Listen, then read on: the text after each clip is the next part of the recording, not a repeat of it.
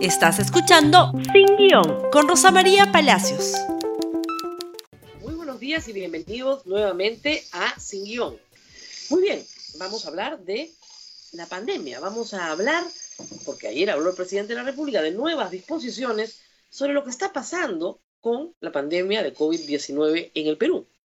Pues resulta que el lunes, en una entrevista que tuvimos con el presidente de la República, preguntado por varios aspectos que creo que son de destacar sobre el fracaso del manejo sanitario de la pandemia en el Perú, pues el presidente dijo que haríamos cuentas cuando acabara la pandemia en el planeta. Para eso falta, creo yo, bastante tiempo.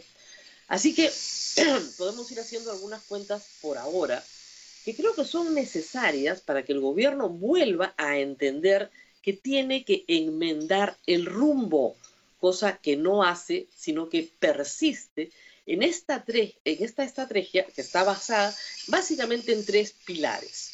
Miedo masivo, culpa al enfermo y multa al infector. Esa es la estrategia sanitaria del Perú. Hacinar, ¿no es cierto?, a la gente que está confinada porque vive en condiciones de hacinamiento. ¿Y a qué me refiero? Hace pocos días, el centro WINAC emitió un estudio independiente sobre la prevalencia de la enfermedad en Lima y Callao. Las cifras que ellos obtienen son 47% de limeños y chalacos ya se contagiaron, ya tuvieron la enfermedad.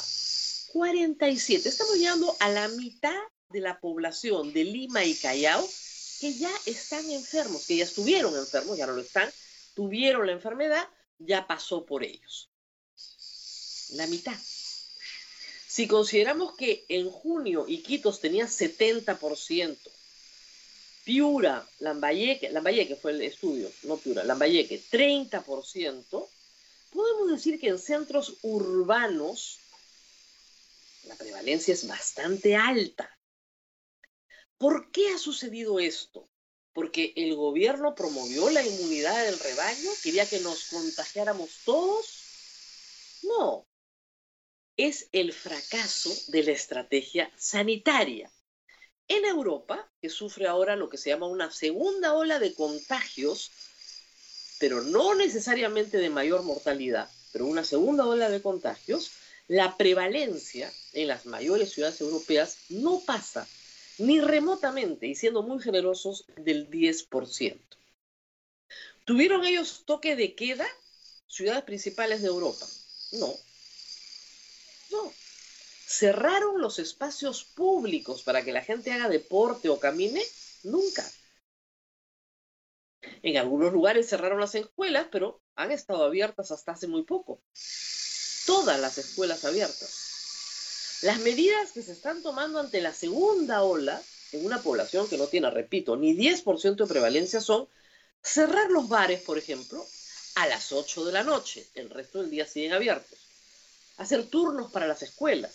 Y otras medidas razonables para evitar que el virus se expanda.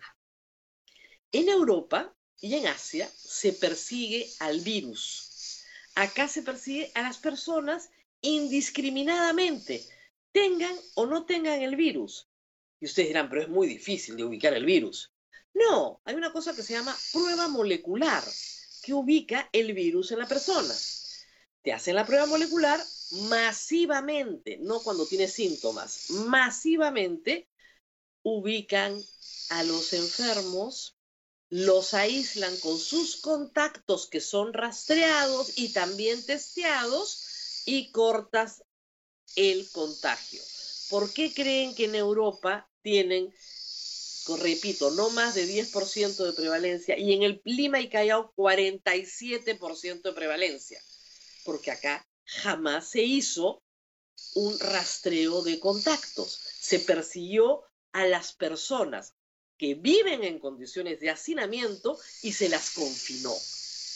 Entonces se contagiaron todas se les mandó a una cola de banco o a un mercado atestado o a un paradero atestado o a una vivienda atestada de gente. que no tiene refrigeradora, la gente tiene que salir y comprar diariamente su comida. 47% del INMI Callao, récord mundial. Es un estudio independiente, hay que decirlo. ¿Por qué? Porque el estudio de prevalencia que está haciendo el MINSA ahora resulta que no sale hasta noviembre. Si por el gobierno fuera, no sale nunca. Porque esa va a ser la confirmación de una estrategia fracasada que ha llevado al Perú a ocupar el número de muertos por cada 100.000 habitantes más alto del mundo. Y en exceso de muertes en Sinadef pasamos de las 80.000 muertes, que para el número de habitantes que tiene el Perú, reitero, es el más alto del mundo. Es un fracaso. En lo económico las cosas han comenzado a mejorar, básicamente porque el país es un país informal y la informalidad ha emergido a buscar qué comer. Y porque se permite que se abran algunas actividades, francamente, con protocolos, algunos deleznables, por decirlo menos. El caso de restaurante, lo, lo guardaremos para otro programa, es ridículo algunas de las cosas que se les pide. Ridículas, francamente. Pero en fin, algunas actividades se han abierto. Viene el verano. Con este nivel de prevalencia, uno podría decir que las actividades más bien se iban a flexibilizar. Pero no. Ayer los niños continúan encerrados. Siete meses encerrados. Pueden salir una hora al día a cinco cuadras de su casa. El daño lógico a esas criaturas no sé cómo lo van a reparar. Felizmente muchos padres, digo felizmente porque están buscando bien de sus hijos, desobedecen y sacan a sus hijos a pasear un poco más de horas al día colegios cerrados. En Europa no han cerrado los colegios, los han cerrado por temporadas, por momentos, han establecido estrategias para separar a los niños, no han cerrado los colegios. En algunos momentos y en algunos grados, después han regresado. Por momentos, no siete meses de colegios cerrados. Colegios cerrados, niños encerrados, playas públicas ahora que solo se pueden usar de lunes a jueves, que son los días que no contagia, pero de viernes a domingo sí contagia. Los carros no se pueden usar el domingo porque contagian. Las reuniones sociales están prohibidas. Miren, en estos países que tienen menos de 10% de prevalencia, hay reuniones sociales de seis personas y cuando se restringen, se restringen a cuatro personas. No importa qué personas. A ellos les ha ido muy bien en medio de toda esta desgracia. A nosotros muy mal. Acá están prohibidas las reuniones sociales de dos personas. En teoría, uno no debería hablar con nadie en la calle, porque está prohibido. En teoría. Pero hemos visto que si los que viven dentro de una casa pueden visitarse, no hay ningún problema. ¿Y cuáles son las condiciones de vivienda en el Perú? Son condiciones de hacinamiento. Se van a hacer test moleculares aprovechando que ya una buena cantidad de la población se ha contagiado. Ahora sí, hagamos los test moleculares, busquemos a los que están enfermos, rastremos, cortemos la cadena de contagio. No, no, están esperando la vacuna. Yo no digo que no hay que ponérsela, al contrario, me parece una muy buena idea. Pero a lo que voy es que en vez de vivir cosas, que es lo único que saben hacer, miedo, culpa y multa, comiencen a tomar medidas que no nos toquen como el peor fracaso sanitario del planeta, porque eso es lo que somos. Y lamentablemente, tengo que decirlo, con la sumisión de la población y con la, mm, ¿cómo lo decimos? Complicidad de los medios de comunicación, que no protestan por absolutamente nada que no dicen nada. ¿Acaso no se puede hacer un sistema para que Agua Dulce, que es la playa mansa de Lima, y Ancón, por ejemplo, que es la otra playa mansa de Lima, no tengan aforos? Sí se puede. ¿Acaso no se manejan en los clubes, en los parques zonales, aforo para el uso de las piscinas? Siempre, porque va mucha gente. Bueno, exactamente lo mismo.